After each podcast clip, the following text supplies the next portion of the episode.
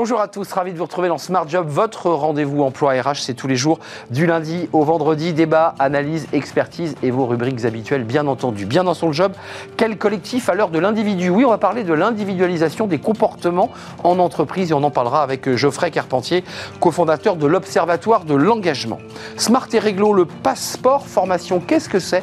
On en saura plus dans quelques instants avec Amélie Egel-Dinger, elle est avocate en droit social spécialisée sur ce sujet. Justement, elle va nous Le Cercle RH, un grand entretien aujourd'hui pour s'intéresser à l'inclusion et au handicap avec le président de la GFIP, non pas le directeur général, le président. L'organisme est paritaire, on fera le point avec lui. Et bien sûr, l'objectif plein emploi. Euh, on fera un point évidemment sur la situation des personnes handicapées dans le monde du travail. Et puis pour terminer, fenêtre sur l'emploi, le guichet unique, plus vite, plus facile pour l'entreprise. On fera le point sur ce guichet unique avec Loïc Legoas, fondateur et PDG de Legal Vision. De suite, c'est bien dans son job.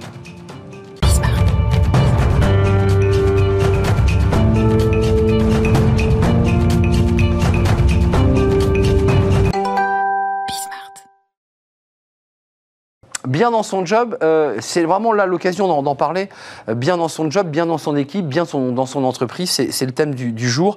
Euh, est-ce qu'il y a une individualisation des comportements dans l'entreprise? On en parle avec Geoffrey Carpentier. Bonjour Geoffrey, ravi de vous accueillir. Vous êtes le cofondateur de l'Observatoire de l'engagement. Alors avant de parler de cette étude passionnante réalisée par euh, Opinionway et, l'Observatoire de, l'engagement, d'abord euh, un petit mot sur votre parcours et, sur euh, la création de cet observatoire. Qu'est-ce qui fait que l'on passe du conseil dans des grandes sociétés de conseil et qu'on bascule vers un think tank très intellectuel, très réflexif sur tous ces sujets? Comment vous avez basculé? Très bien. Euh, écoutez, bon, bonjour. Euh, donc moi, ça fait 25 ans que je fais ce métier, on va dire, euh, d'accompagnement du volet, on appelle ça le volet humain, en fait, dans les transformations d'entreprise. Et, il y a maintenant une quinzaine d'années, donc j'accompagnais un client sur des questions d'engagement d'entreprise, comment développer finalement les leviers de l'engagement. Et on s'est rendu compte qu'en France, il n'existait pas grand-chose, ce n'était pas un lieu où on pouvait justement étudier ces phénomènes. Au départ, on s'est dit, tiens, on va faire un petit déjeuner, euh, euh, on, va, faire un, un, apéro sur le sujet. Et en fait, on s'est rendu compte qu'il euh, y avait vraiment matière à aller beaucoup plus loin. Et nous est venue l'idée de monter un observatoire, et donc qui est un think tank ouvert à tous, alors aux professionnels, aux étudiants, euh, aux académiques, pour étudier les phénomènes finalement d'engagement en entreprise. On l'a monté en 2014. Excusez-moi, d'engagement ou de désengagement? Ou de désengagement, bien sûr, absolument. C'est le sujet. Ça fait partie du sujet. Euh, votre client est devenu donc finalement euh, un, des piliers de ce, ce think tank, on est d'accord? Oui, c'est mon cofondateur, on est, on est tous les deux, elle s'appelle Fabienne Simon, et absolument. On l'a monté, on l'a monté en, en partenariat avec Paris Dauphine pour la caution académique. Et on utilise également les services d'opinion web, puisque chaque année, on publie une double étude, Quanti-Cali, et, le, et le quanti se fait avec OpinionWay. Euh, étude d'OpinionWay qui est vraiment intéressante parce qu'on voit des chiffres qui sont euh, euh, bah, un petit peu surprenants. D'ailleurs, 58% des collaborateurs se sentent engagés dans leur travail. Alors ça, c'est plutôt une bonne nouvelle. encore que l'appartenance à son équipe prend désormais le pas sur celle liée à l'entreprise. Alors ça, ça dit quelque chose de très fort. On, on, s'est resserré sur l'équipe sur et on en oublie euh, la marque et l'entreprise. Comment vous l'expliquez ça? Alors, on peut effectivement l'interpréter comme ça, c'est une première interprétation. Euh, bah, durant la pandémie, en fait, qu'est-ce qui s'est passé? Les gens ont, été, euh, ont, dû, réagir, ont dû s'adapter. Et qui a été le premier sur le pont et a fait le, lien, on va dire, entre l'institution, l'entreprise et le corps social, c'est-à-dire les salariés qui étaient chez eux, qui se débrouillaient tant bien que mal C'est le manager de proximité. C'est le manager de proximité qui a fait le job de, de pont hein, au quotidien, et c'est bien ce qu'on voit dans l'étude. Donc en fait, resserrement autour de l'équipe, resserrement autour de petits collectifs, parce que c'est les gens avec lesquels on a vécu finalement, euh, pardon, hein, mm. mais dans la panade, qui, qui, ressortent comme ceux avec lesquels on a envie de... C'est ceux avec qui on a ramé dans le bateau, et pas forcément ceux qui étaient sur le quai en train de, donner quelques instructions lointaines. C'est ça dont il est question. Alors c'est ça dont il est question. Il est aussi question d'appartenance à d'autres collectifs. C'est-à-dire que l'expression justement des demandes individuelles fait qu'aujourd'hui on a un, premier collectif qui est l'équipe, mais les gens appellent à ce qu'il y ait d'autres collectifs qu'ils puissent rejoindre dans l'entreprise, d'ailleurs à leur initiative hein, aussi, pour, pour créer finalement du sens qui soit plus le sens dont on parle depuis des années, qui est juste la direction de l'entreprise, mais un sens concret, local, qui donne finalement une réalité au métier qu'on fait au quotidien. Mais le think tank, euh, à travers cette étude, puis à travers vos réflexions globales, on, nous dit aujourd'hui que le, client est aussi, enfin, le, salarié est un client, et on nous dit aussi que le salarié est un consommateur, et que finalement, l'entreprise le traite d'une certaine manière, individualise euh, les propositions et le rapport qu'elle entretient avec lui. Est-ce que ça, vous le constatez? Alors là, vous parlez effectivement de la fameuse symétrie des attentions. hein. Exactement. Euh, alors, ça dépend des entreprises. En fait, on, on voit euh, à la faveur de l'étude qu'on a réalisée donc avec, avec Dauphine, le volet quanti, et je rappelle que tout est disponible hein, sur le, sur le Hum, site de l'Observatoire de l'engagement, c'est très ouvert. Sur la partie quanti, il ressort finalement, on va dire, trois monotypes d'entreprises euh, par rapport à la façon dont elles traitent cette question-là.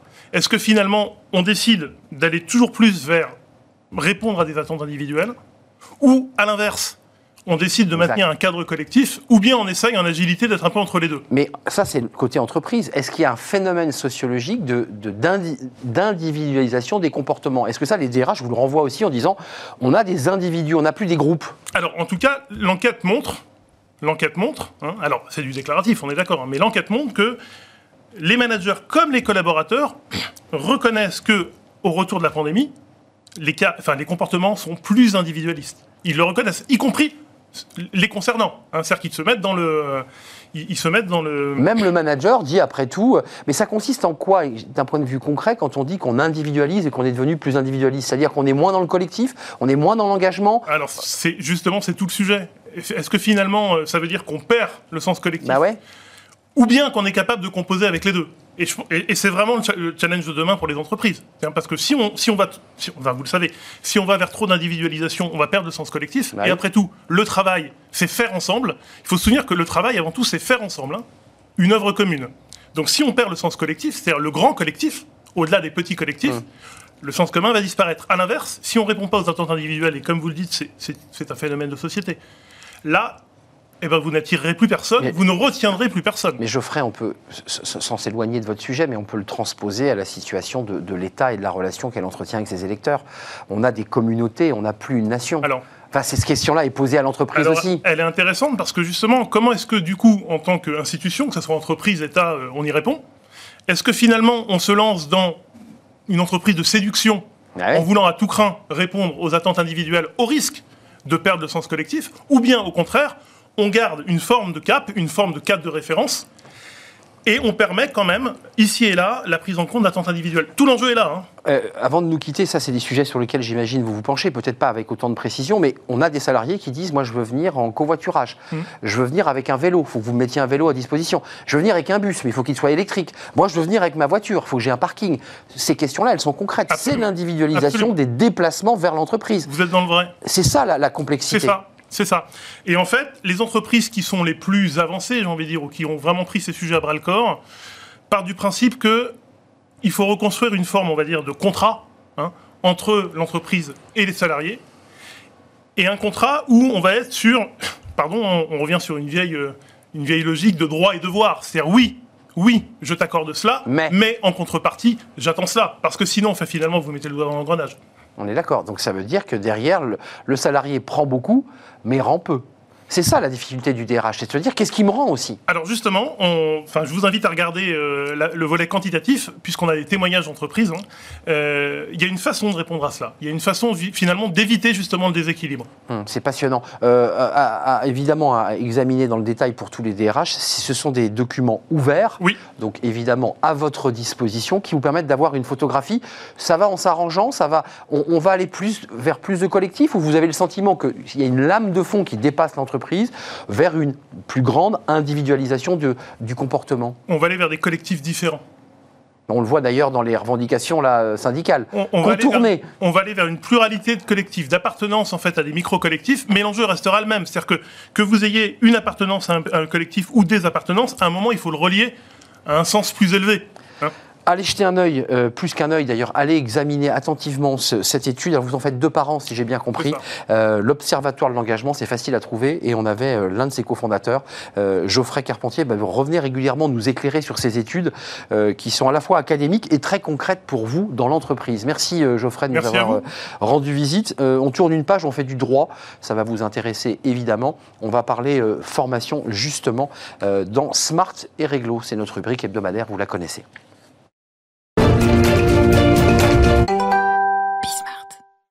Smart et réglo, euh, on va parler aujourd'hui du passeport formation. Alors hier on, a parlé du CPF, mais aujourd'hui on parle du passeport formation. C'est très technique et ça a pas mal bougé euh, ces derniers jours. Et on accueille Amélie Angèle Dinger. Bonjour Amélie. Bonjour. Ravi de vous accueillir, avocate spécialisée en droit social chez PDGB. J'ai tout bien dit. Et je vous souhaite donc une très belle année, ainsi qu'à tous vos collaborateurs et à tous les membres du, cabinet PDGB. On parle du, compte formation. D'ailleurs, pourquoi vous avez choisi de nous en parler de ce compte formation? Ça, bouge? Exactement. Alors mon compte, euh, mon compte formation, ça a été euh, créé en janvier 2019, qui est géré par le caisse, la Caisse des dépôts. C'est un service euh, public numérique qui permet en fait aux actifs d'accéder euh, à une base de formation et d'avoir leurs droits et d'utiliser leurs droits euh, du compte personnel de formation. Le fameux CPF. Exactement. Et aujourd'hui, il y a du nouveau. Alors depuis euh, la loi pour choisir son avenir professionnel et également par, avec la loi santé de, d'août 2021, on va avoir la création de deux passeports. Euh, le passeport compétences qui est déjà dans le Code du travail. Il existe celui-là? Exactement. Et un autre passeport prévention qui euh, a été créé donc là en, en 2021 qui entre aussi dans le Code euh, du travail et qui aujourd'hui a fait l'objet d'un décret récent du, qui, qui a été publié au journal officiel du 30 décembre avant de parler du passeport compétences, euh, on, va l'évoquer. Concrètement, tout ça est numérique. C'est-à-dire que le salarié a accès numériquement à ce, à, ce passeport, on est d'accord? Tout à fait. Alors, vous avez un site internet qui est dédié à mon compte formation. Ça. Et une application téléphone.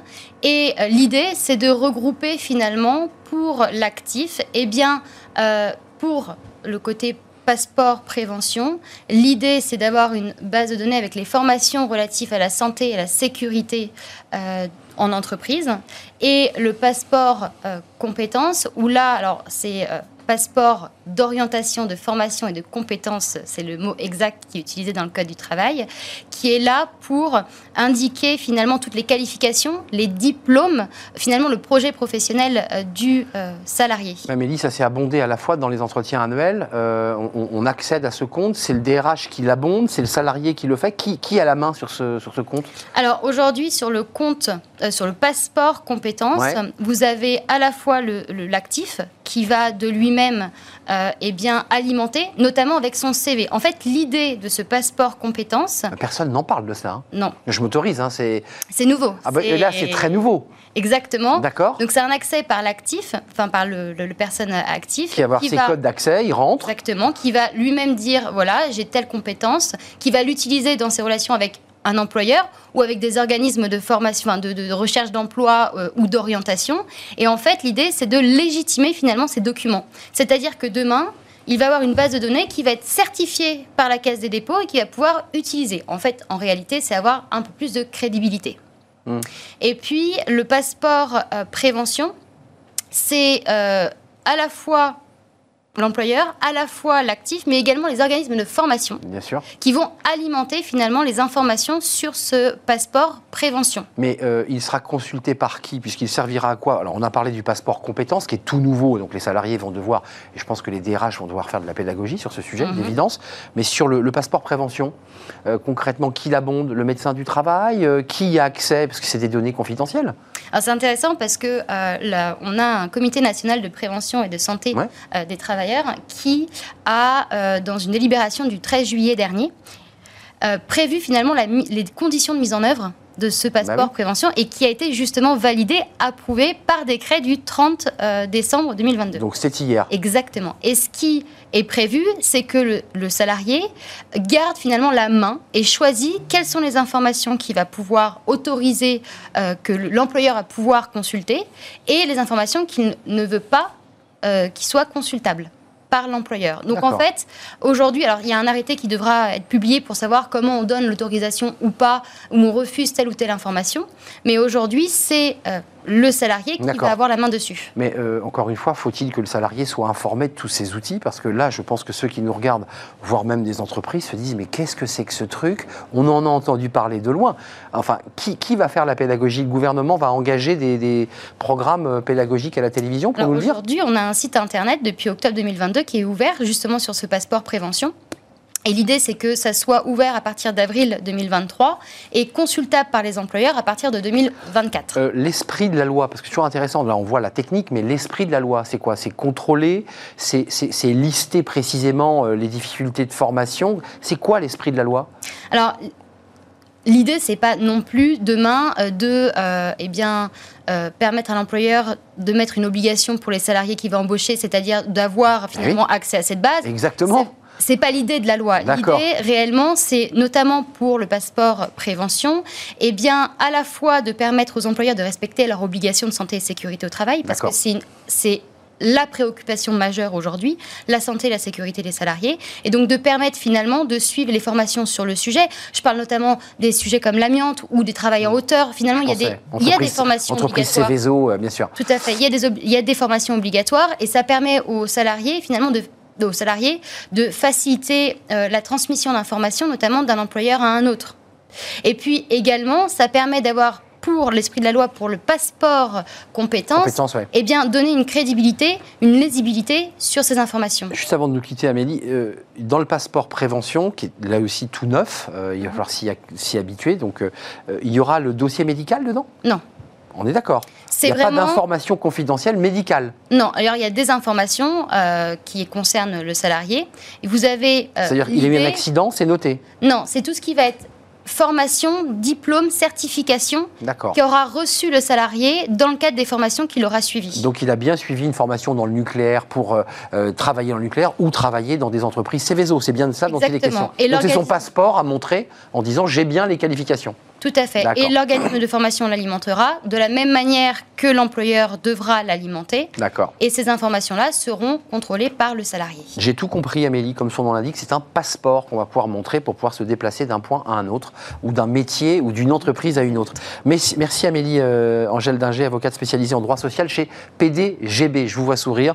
Euh, merci d'être venu nous rendre visite. On tourne une page on fait une pause. On s'intéresse au handicap. Il y a eu la semaine du, du handicap. On en parle beaucoup sur ce plateau et on accueille eh bien, le, président de l'AGFIP, qui est l'organisme hein, qui collecte les fonds, on évoquait la Caisse des dépôts, ben, c'est l'organisme qui collecte les fonds euh, prélevés aux entreprises euh, sur ces questions de, handicap. On va faire le point avec lui sur l'objectif plein emploi et puis la situation euh, évidemment des personnes handicapées dans leur accès au travail et à l'emploi. On fait le point juste après avec le président, après la pause évidemment.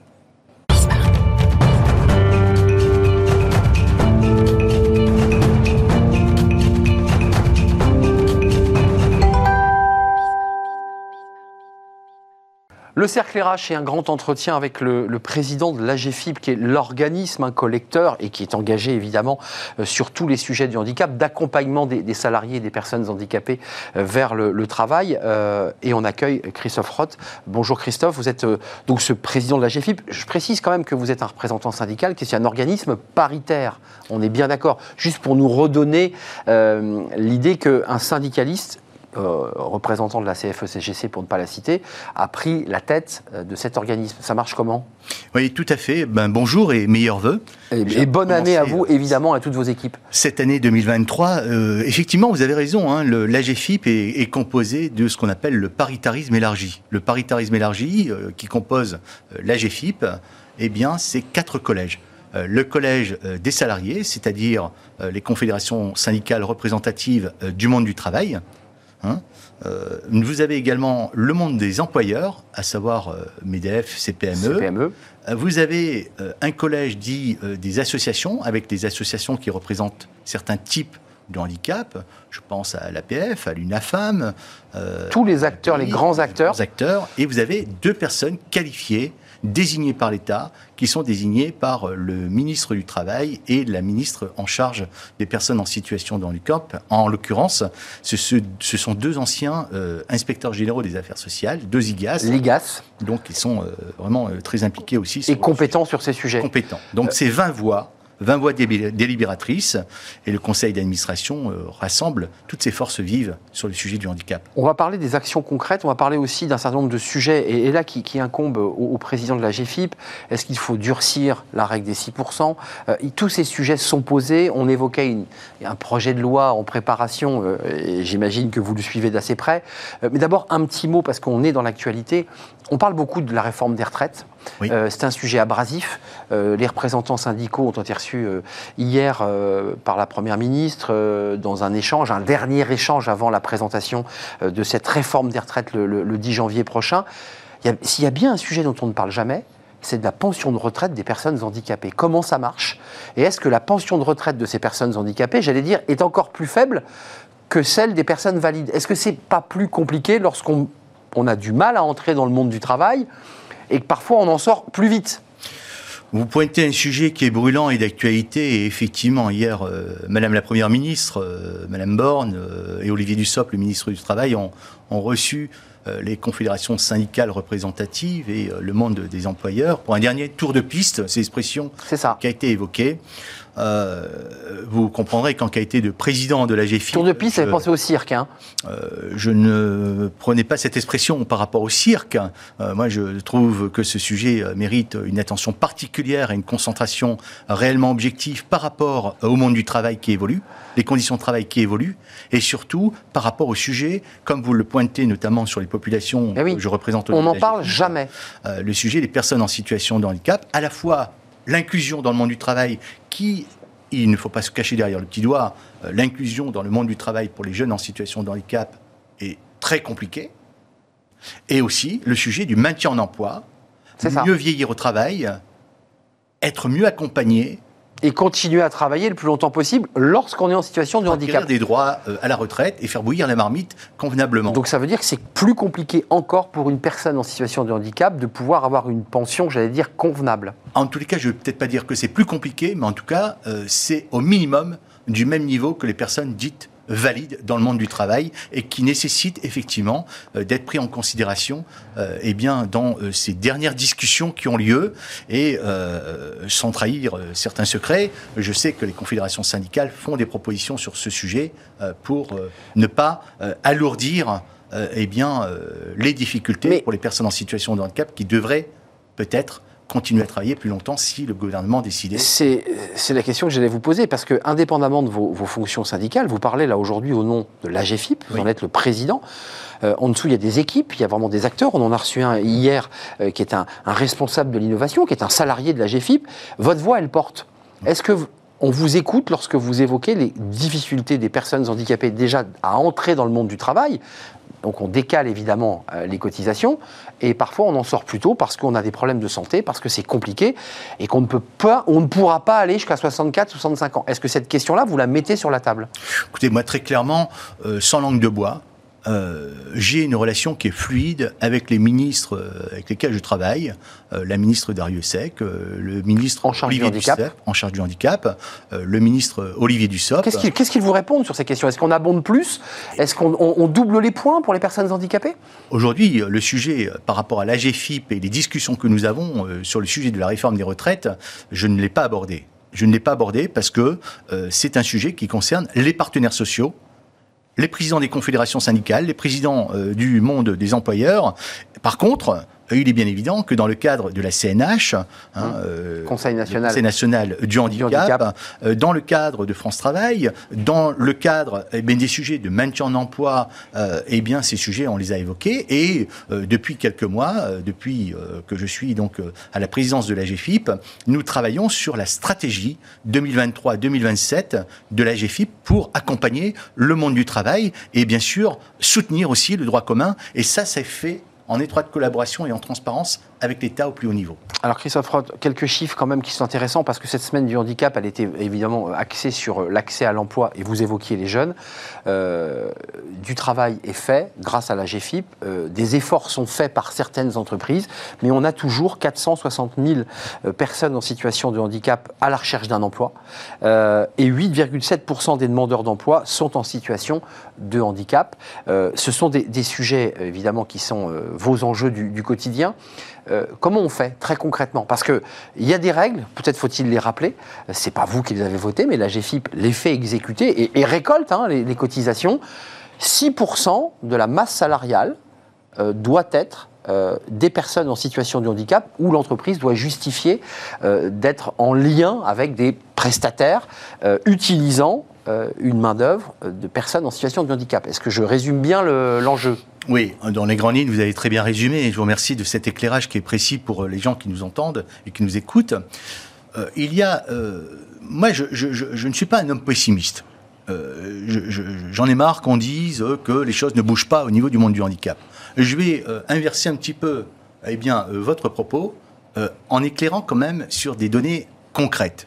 Oui, la GFIP est au plus proche du terrain, dans tous les territoires, avec des délégations régionales mmh. impliquées. Oui, le FIPHFP, qui est le pendant eh bien, de la GFIP qui s'occupe, le Fonds d'insertion des personnes handicapées dans les trois versions de la fonction publique. Mmh. Côté fonction publique. Dont j'ai été le premier vice-président avant d'être président de la GFIP. Tout à fait. Et j'ai démissionné euh, pour ben, me œuvrer, euh, j'irai euh, dans un mandat euh, en toute loyauté dans le secteur privé. moi, je, je, je, je, vais faire un focus sur, sur quelques chiffres. Le taux de chômage, il y a six mois, il y a six ans, pardon, il était à 19% pour les personnes en situation de handicap. Là, on a 8-7 pour toute la population globale. Global. Il était à 19% il y a 6 ans. Aujourd'hui, le taux de chômage des personnes en situation de handicap en France est à 13%. Donc du il chemin a, été parcouru. Il a baissé de 6 points en 6 ans. Ce qui se traduit quand même concrètement avec 1,1 million de personnes en situation de handicap qui sont au travail, dont 850 000 dans le secteur privé, alors que nous venons quand même de traverser une période qui est inédite sur le plan mondial avec la crise Covid. Les derniers chiffres de la DARES mm. de 2020 et 2021 montrent que le taux d'emploi des personnes en situation de handicap dans l'entreprise est aujourd'hui de 3,5%. Donc en dessous de la barre des 6, on est d'accord? On est d'accord. 6%, c'est un, un, seuil minimal. Hein. Mmh, on, on, peut faire beaucoup 9, mieux. 10, beaucoup mieux. Hein. Mmh. La boussole que je me La moyenne, c'est 3,5, on est d'accord. Dans le secteur privé. Privé.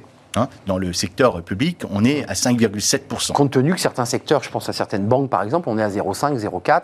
Tout à fait. Euh, voilà, il faut remettre les choses dans le contexte. Il faut remettre les choses dans le contexte. N'empêche que euh, même si le législateur a imposé euh, par la loi de 87, renforcée par la loi de 2005, le 6% des personnes en situation de handicap, aujourd'hui le curseur bouge. Il bouge pourquoi? Parce qu'il y a eu la loi de 2018, oui, vrai. la mise en place des référents handicap. Toute entreprise qui a 250 équivalents temps plein doit avoir un référent handicap dans son entreprise, un référent qui est professionnel. Et il bouge. Ça, ça fait bouger les lignes, selon ça vous? Ça fait bouger les lignes. Ça fait bouger les lignes et je m'appuie sur les chiffres de la DARES. DARES 2020 et 2021, on est à 3,5% des personnes en situation de handicap. On a gagné 0,1 point par an. Dans un contexte qui est inédit avec la crise Covid.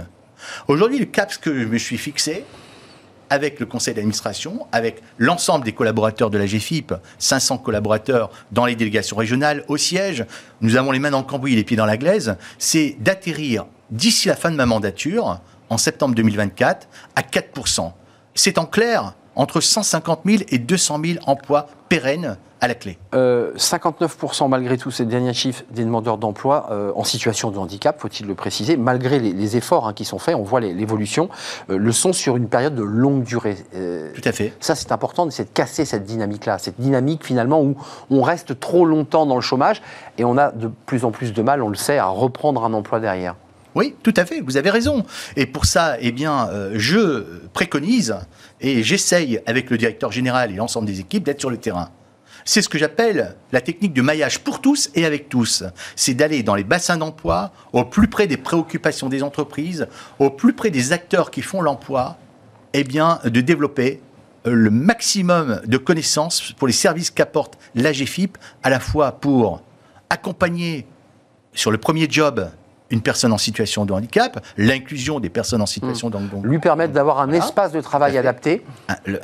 Permettre d'avoir un espace de travail adapté, permettre aussi de faire connaître eh bien, toutes les offres de services de la GFIP, y compris sur le handicap invisible, mmh. notamment sur les venir. handicaps psychique, psychique cognitif, ouais. mental, un sujet qui nous préoccupe après une crise Covid, eh bien, euh, qui laisse quand même un retour d'expérience qui ne peut pas être ignoré. Vous avez des chiffres sur ce, sur ce retour Covid? Vous avez une augmentation du nombre de personnes qui euh, ont été finalement des victimes de cette crise Covid? En tous les cas, je n'ai pas de chiffres consolidés au niveau de la GFIP, mais ce que je peux avoir, c'est des retours de l'OIT, oui. l'Organisation internationale, internationale du Travail, Travail euh, qui indique très clairement euh, que beaucoup de gens euh, ont mal vécu la période du Covid, avec la numérisation qui s'est multipliée, avec également une fatigue qui s'est mm. cumulée, avec également aussi l'organisation du travail qui a été complètement bouleversée et des gens qui dévissent, Ouais. qui sont en épuisement professionnel et qui peuvent avoir des troubles psychiques, cognitifs et mentaux. Christophe Roth, euh, double question, euh, qui ne sont pas liées d'ailleurs. Est-ce que vous faites partie de ceux qui considèrent qu'il faut encore accentuer par une loi ce seuil des 6% en le passant par exemple à 8 Cette question avait été évoquée. Certains évoquent l'inverse. Disent mais non, il faut baisser le seuil. Vous vous situez où, vous, le président de la GFI Vous dites qu'il faut encore durcir euh, la, la pression ou est-ce qu'il faut lâcher du lest? Moi, je ne suis pas quelqu'un qui veut être dans le coercitif. J'estime qu'aujourd'hui, euh, l'appareil législatif qui impose 6%, alors que nous sommes à 3,5%, nous laisse encore, je dirais, des possibilités d'évoluer. Donc gardons les 6%. Je, je ne peux pas dire gardons les 6%, parce que euh, la politique est nationale et elle concerne aussi les versants de la fonction publique, Bien sûr. qui sont à 5,70%, comme je vous l'ai indiqué. Mm. Et euh, nous, au niveau du secteur privé, non pas qu'on ne soit pas un bon élève, hein, Mm. euh, nous ne sommes pas du tout sur le même paramètre. Décalé, effectivement. Euh, on est décalé, mais bon, dans le secteur privé, c'est quand même 80% de la population active qui travaille, et dans le secteur public, 20%. Non, je ne peux pas me positionner sur le taux de 6%. Ce que je peux simplement indiquer, sans langue de bois encore une fois, c'est qu'en 2018, lorsque nous avons eu la concertation euh, handicap avec la ministre Sophie Cluzel, et, et- et puis avec la ministre Borne, eh bien, nous avions abouti vers le- le- la loi Choisir son avenir professionnel de septembre 2018, qui évoquait une clause de revoyure sur les taux C'est ça. 6%. Et nous y sommes. Et nous y sommes. Nous sommes d'accord. Nous y sommes. D'où ma question. Donc moi, ce que je veux indiquer, Ce sujet va revenir sur la table. Le, le sujet va revenir euh, sur la table, mais il y a beaucoup de sujets sur la table, et vous en avez évoqué euh, en filigrane euh, dès euh, notre début d'interview. Euh, Aujourd'hui, je ne peux pas dire il faut aller au-delà de 6%. Non, aujourd'hui, nous avons un cap. Le cap de cette mandature, c'est d'atteindre au minimum 4% de personnes en situation de handicap dans le monde du travail. C'est certes euh, un objectif peut-être qui peut paraître Bah, c'est vrai que si on repousse à 8, ça repousse d'autant plus vos objectifs. Vous, vous n'allez jamais Oui. les tenir dans votre mandature, ça c'est sûr. Euh, C'est clair. Non mais voilà, C'est une réalité pratique. C'est clair. Euh, juste un mot sur la formation. Je voudrais pas qu'on se quitte avant parce que il y a ceux qui ne se déclarent pas dans l'entreprise, qui sont des salariés en situation de handicap parfois invisible et qui décident de ne pas se déclarer. Ça, c'est une réalité. Et puis il y a un autre sujet qui est central et je sais que vous- il- il vous tient à cœur parce qu'il y a beaucoup d'associations euh, qui sont à vos côtés. C'est la difficulté de se former et d'avoir une formation supérieure lorsqu'on est un jeune en situation de handicap. Accessibilité difficile, voire impossible, euh, coût de la formation. Tous ces sujets-là sont sur la table et on a des entreprises qui disent nous on veut bien embaucher, mais on n'a pas euh, les compétences en face. Comment on fait là? Écoutez, nous, euh, avec la, la- la- structure AGFIP, avec l'ensemble de l'écosystème et des partenaires, euh, que ce soit l'AFPA, euh, que ce soit euh, l'éducation nationale, que ce soit les différents partenaires avec lesquels nous travaillons, nous, bien sûr, on développe des nouvelles offres de services pour être au plus proche des préoccupations des jeunes, pour les faire monter en compétence. C'est un enjeu central. C'est un enjeu central. Nous sommes aussi sur un enjeu central, et vous l'avez souligné à travers vos propos, notamment l'accessibilité pour tous et avec tous et partout. C'est-à-dire C'est en ça. l'accessibilité numérique Ouais. euh, Et numérique. euh, et, et qui est très importante euh, et sur lesquelles nous sommes aussi force de proposition. Donc il est bien évident que les sujets de la politique handicap se font à la fois en soutien du droit commun et de l'État, de ses propositions, avec un écosystème et avec des partenaires. Les partenaires, ce sont bien sûr le dialogue social, les associations, le monde de l'entreprise, mais c'est aussi avec Pôle emploi, c'est aussi avec l'AFPA, c'est aussi avec l'APEC. Et donc aujourd'hui, nous sommes tous en mouvement, je dirais, pour améliorer euh, l'inclusion des personnes en situation de handicap et développer des outils aussi pour le maintien en emploi. Euh, Est-ce que vous avez envie de pousser un coup de gueule quand vous voyez que des universités n'ont pas de rail d'accès pour des personnes en, fauteuil?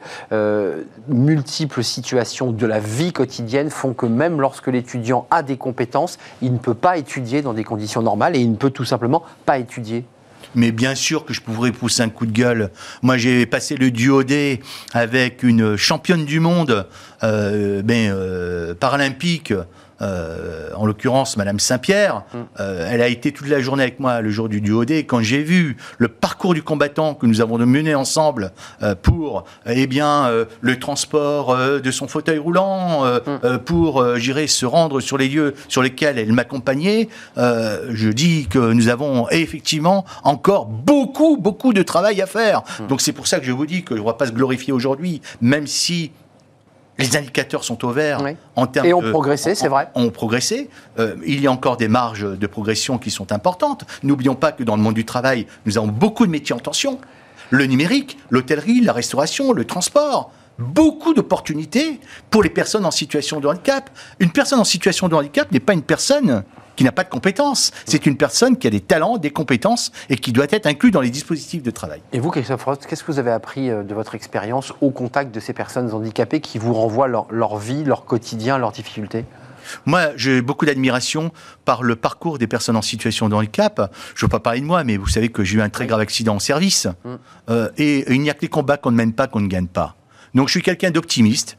Je pense qu'aujourd'hui, l'AGFIP et son partenaire FIP et l'écosystème travaillent pour accompagner les personnes en situation de handicap.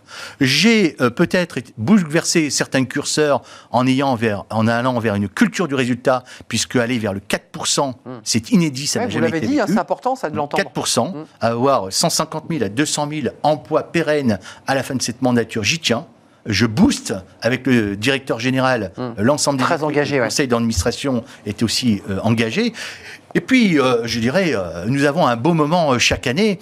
C'est l'université du réseau des référents handicap hein, qui met en, en- en lumière, je dirais, toute la force collective le travail aussi de terrain, les retours d'expérience des différents référents handicap des grandes entreprises, eh bien moi je vous donne rendez-vous euh, à Bordeaux euh, les 27 et, et 28 mars pour l'université du réseau des référents handicap. On y sera. Et j'invite aussi eh l'ensemble des entreprises du monde du travail À venir.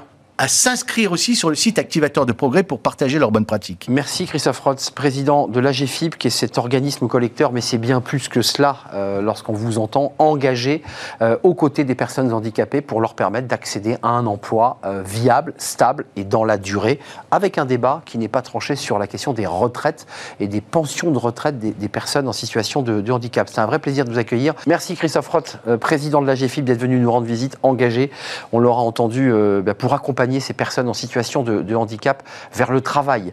Euh, merci de nous avoir rendu visite. Fenêtre sur l'emploi, tout de suite. On parle d'un sujet, alors euh, peut-être que vous ne le connaissez pas encore bien, le guichet unique. On en parle avec notre invité.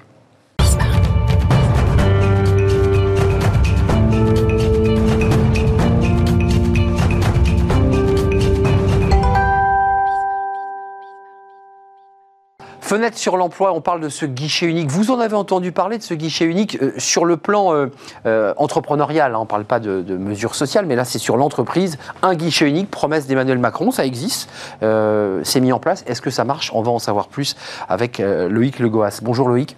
On est ravi de vous accueillir, fondateur PDG de Legal Vision. Un petit mot quand même sur votre parcours, parce que vous étiez avocat, et puis vous avez créé votre entreprise, parce qu'il faut s'y connaître un peu en droit. Euh, D'abord, un petit mot sur la promesse de ce guichet unique. Ça, c'est une, promesse d'Emmanuel Macron. Il a tenu promesse, il existe. C'est quoi ce guichet unique? Expliquez-nous. Ce guichet unique, c'est une plateforme unique pour la, la réalisation de l'ensemble des formalités juridiques qu'une entreprise, qu'elle soit petite comme un entrepreneur ou grande comme une grande société, doit réaliser euh, afin de transférer son siège social, modifier son objet social, changer de commissaire au compte, Créer son entreprise. Créer son entreprise, bien évidemment. Et c'est quelque chose d'important parce qu'aujourd'hui, c'était très compliqué hein, de, de le réaliser. Il y avait plus de six euh, centres de formalité des entreprises Exact. les grèves des trous de commerce, euh, l'URSSAF, les chambres de commerce, les chambres de l'artisanat, etc. Alors, tiens, on parlait, on parlait des greffes. Quand on crée une entreprise, quand on déclare ses comptes en société, vous le savez tous, enfin en tout cas les comptables le savent, les directeurs financiers, on envoie au greffe, on fait un chèque, c'est fini, il n'y a plus de greffe. Maintenant ça va où? Ça va à l'INPI? Alors, il y a toujours le greffe, qui est toujours le, teneur, hein, le responsable du registre du commerce et des sociétés, mais on doit systématiquement, passe- systématiquement passer par le guichet unique, qui est une nouvelle porte d'entrée.